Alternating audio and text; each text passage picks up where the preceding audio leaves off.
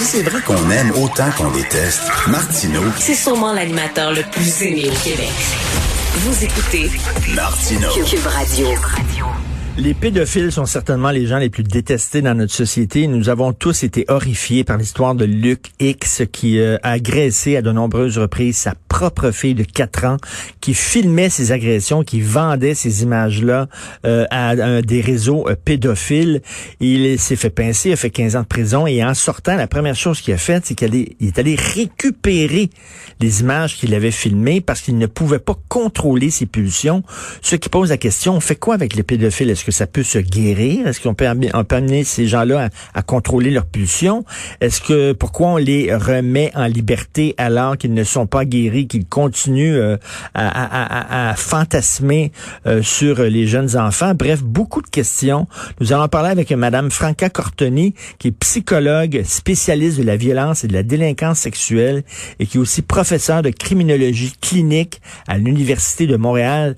Merci d'être là, Madame Cortoni. Bonjour. Bonjour. Est-ce qu'on peut guérir un pédophile? Est-ce que c'est pédophile un jour, pédophile toujours? Ah, ça, c'est Hmm. une question qui n'est pas simple à répondre. Euh, je pense que si vous me permettez, je vais prendre un moment pour clarifier un ou deux éléments. OK. Euh, premièrement, c'est important de ne pas confondre pédophilie avec l'agression sexuelle d'enfants. Euh, je comprends le, le, le, le synonyme qui est fait, mais en fait, la pédophilie, euh, c'est c'est un état mental, sans sens qu'on appelle un, un trouble euh, mental, qui est l'intérêt sexuel envers les enfants. Et ils passent pas tous pédophilie- aux actes. Exactement. À peu près seulement 50 dans toutes les études qu'on voit, à peu près 50% des agresseurs sexuels d'enfants souffrent de pédophilie.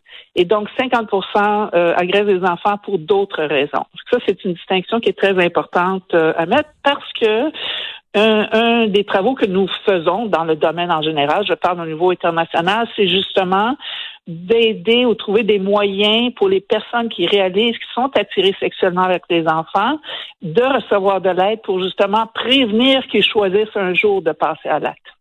Et là, Et euh, donc, c'est- et là, là, j'imagine, Madame Cortoni, que euh, Oui. on, on décide pas à un moment donné de devenir pédophile.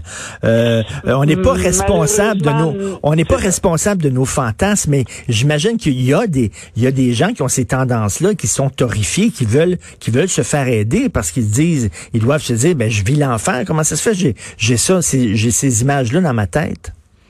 Vous avez tout à fait raison. C'est pas quelque chose que toutes les recherches sur les personnes qui sont attirées sexuellement avec les enfants, ça sans être agresseurs sexuels, ou même des agresseurs sexuels quand on leur pose la, la question, ceux qui, qui souffrent de pédophilie, ils nous rapportent que c'est quelque chose, c'est quand ils ont eu l'éveil sexuel, qu'ils réalisaient qu'ils étaient attirés, par exemple, envers des petites filles de leur âge, grosso modo, et mais eux autres grandissaient peut-être un peu plus jeunes, mais plus ils grandissaient, puis ils réalisaient que leur intérêt demeurait au même niveau. Et effectivement, euh, ces gens-là, beaucoup de ces gens-là essaient d'avoir de l'aide. Malheureusement, euh, le système est organisé tel et les, comme c'est pour ça que j'ai fait la précision au début, cette idée que si t'es pédophile, ça veut dire que tu agresses sexuellement des enfants. Alors, ça devient extrêmement difficile pour ces gens-là d'aller chercher de l'aide, comme je vous dis, avant. Euh, mais nous savons parfaitement bien qu'il y a plein de gens qui souffrent de pédophilie qui n'agressent sexuellement pas d'enfants. Euh, Fait que cela, ça, ça- OK, allez-y. Non, non, mais est-ce qu'on peut les amener à contrôler leurs pulsions? Parce que visiblement, cet homme-là, Luc X, n'était pas capable de contrôler ses pulsions. On l'a libéré. Euh, soit qu'on les met, on les garde en prison jusqu'à la fin de leur jour, ou soit à un moment donné, il faut essayer de les- de les guérir ou de les amener à contrôler leurs pulsions pour qu'ils puissent réintégrer la société. Bon, ça c'est exactement. Là, on parle de cas d'agresseurs sexuels qui souffrent Hmm. de pédophilie dans ce contexte-là. Et clairement, le fait qu'il a choisi d'agresser sexuellement euh, démontre qu'il qui, qui est prêt à enfreindre beaucoup de règles. OK? Ça, c'est un élément qui est très important à comprendre. Pour la question, vous avez posé plusieurs questions en même temps. Pour la question de garder en prison le restant de la vie, le système de justice criminelle est organisé d'une façon qu'une personne est punie pour leur crime. Quand la sentence est terminée, au point de vue de la loi, les services correctionnels n'ont pas le choix que d'ouvrir la porte et de laisser la personne sortir. Euh, il existe des, euh, dans le Code criminel du Canada, des moyens d'imposer des sentences indéfinies. Donc, si quelqu'un est déclaré délinquant dangereux, euh, il faut que la personne rencontre donc certains critères. La Cour déclare et là, ils peuvent être incarcérés à vie. Par contre, un, agresseur sexuel d'enfant qui a des fantasmes sexuels qui n'arrive pas à contrôler ou qui choisit de ne pas contrôler, mmh. parce que les deux ne sont pas la même chose non plus, euh, il y a plein de conditions qui peuvent être imposées euh, tant qu'ils sont sous libération conditionnelle. Et ça peut inclure jusqu'à aller à euh, être obligé de prendre des médicaments qui contrôlent leur pulsion sexuelle. Donc, encore une fois, il y a plein de lois qui encadrent tout cela. Donc, c'est pas quelque chose qu'on peut forcer, en guillemets, mais ça peut être une condition, par exemple, de sortie d'une prison euh, euh, plutôt essentiellement sous une libération conditionnelle. Là, quand vous parlez de médicaments, est-ce que vous parlez de castration chimique? Exactement. Ça, c'est des médicaments qui sont très puissants. Ça travaille au niveau hormonal et donc ça prévient euh, euh l'expérience sexuelle essentiellement. Littéralement, c'est ça que ça fait. Est-ce que c'est une euh, solution miracle? Est-ce que ça fonctionne pour vrai? Parce que moi, j'ai entendu qu'il y a des gens qui ont subi des castrations chimiques et qui continuent à avoir un désir là, pour les enfants. Oui, exactement. C'est loin d'être une solution miracle. Il y en a qui continuent à avoir des désirs. Euh, et de plus, c'est des médicaments qui sont extrêmement difficiles pour le corps humain à tolérer. Euh, et donc, euh, il y en a qui vont choisir, malgré tous les effets secondaires très, très difficiles, euh, qui vont choisir tout de même à rester sur ces médicaments-là pour le reste de la vie, de leur vie. pour ne pas justement récidiver. Moi, malheureusement, j'ai eu moi-même, euh, j'ai travaillé longtemps auprès d'agresseurs sexuels. Ah oui. Et j'ai eu euh, un délinquant, justement, que pour lui, il était, il voulait tellement pas récidiver qu'il a pris ces médicaments-là, mais finalement, il souffrait tellement de ça euh, que finalement, il s'est suicidé. Ah oui.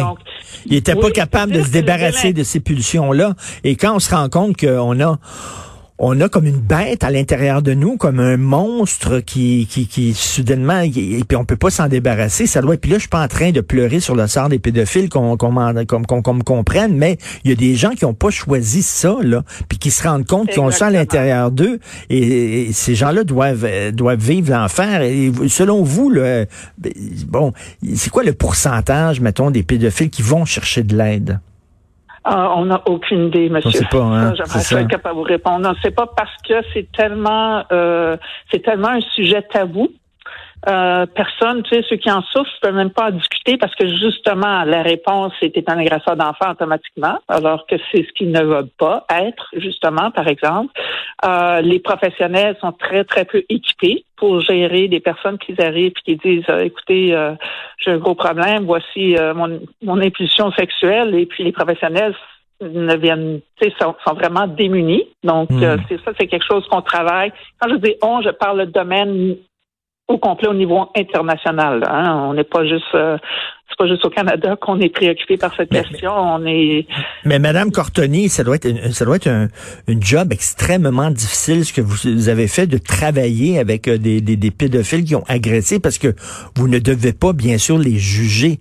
Vous devez les voir comme des gens qui souffrent d'une maladie. Et mais, mais sauf que ça doit pas toujours être facile. Non, euh, disons que ce travail-là n'est pas un travail facile, mais écoutez, euh, on choisit nos métiers euh, en hmm. conséquence pour, pour ce qu'on veut faire. Pour moi, c'est vraiment ultimement dans le but de, de, de réduire, essayer d'éradiquer les questions d'agression sexuelle dans nos sociétés.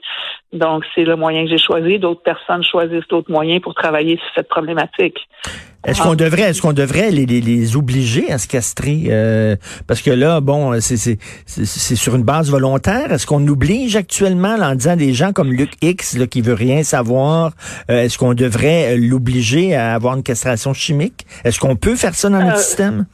Non, on ne peut pas faire ça dans notre système parce que notre droit de refuser des médicaments euh, est construit dans notre système. Parce que si on peut obliger ces personnes-là, ça veut dire que le reste de la société peut être peut être obligé en même temps par quelqu'un d'autre de prendre des traitements qui peut-être il ne veut pas choisir, euh, etc. Oui, mais cette personne-là, euh, ce genre de personne-là comme Luc X, quand même, il représente une menace pour la société. On, il a fait sa sentence, on le remet en liberté, tout en sachant que il peut recommencer, il peut récidiver. Pour la protection de la société, ce qu'on devrait pas dire, ben toi, je m'excuse, mais on va te castrer. Euh, je comprends le sentiment, mais on peut pas.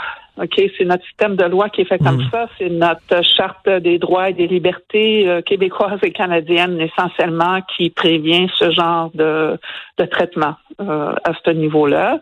Et pour moi, je comprends ce que vous dites parfaitement bien. Écoutez, et moi, voir un délinquant qui ressort et puis qui récidive, c'est une faillite pour moi dans un certain mmh. sens. Vous comprenez? Quand je, quand, quand je travaillais directement, euh, tout en sachant qu'évidemment, on n'a pas toutes les réponses et qu'on continue. Mais le système de justice criminelle est quand même à l'affût. Quelqu'un comme lui n'est pas laissé maintenant seul. Vous comprenez? Il, va avoir et, et puis ça va amener Là, je peux pas parler de ce cas-là, je le connais pas mmh. du tout. Mais, mais quand quelqu'un, euh, par exemple, euh, utilise, prend euh, des photos ou reprend des photos comme apparemment lui a fait, c'est certain qu'il va avoir des nouvelles, euh, euh, des nouveaux chefs d'accusation au criminel. C'est certain que cette personne-là maintenant est retournée, elle va être euh, en prison. Si j'avais bien compris, d'après l'article que j'ai mm-hmm. lu, il est en libération conditionnelle et il ressortira pas de prison, puis il va avoir des charges d'accusation, puis probablement, là, l'idée, c'est que là, on peut c'est à ce moment-là, par exemple, qu'on peut le déclarer euh, délinquant contrôlé ou délinquant dangereux. dangereux. C'est quand le, délinquant démontre un patron de comportement criminel comme ça qui continue euh, sans aucun égard à autrui ou, des victimes. Et, qui, qui montre pas de remords et qui continue, euh, qui choisit de continuer dans ce sens-là. Merci beaucoup, Madame Franca Cortoni, psychologue. Merci, bonne journée. Bonne journée.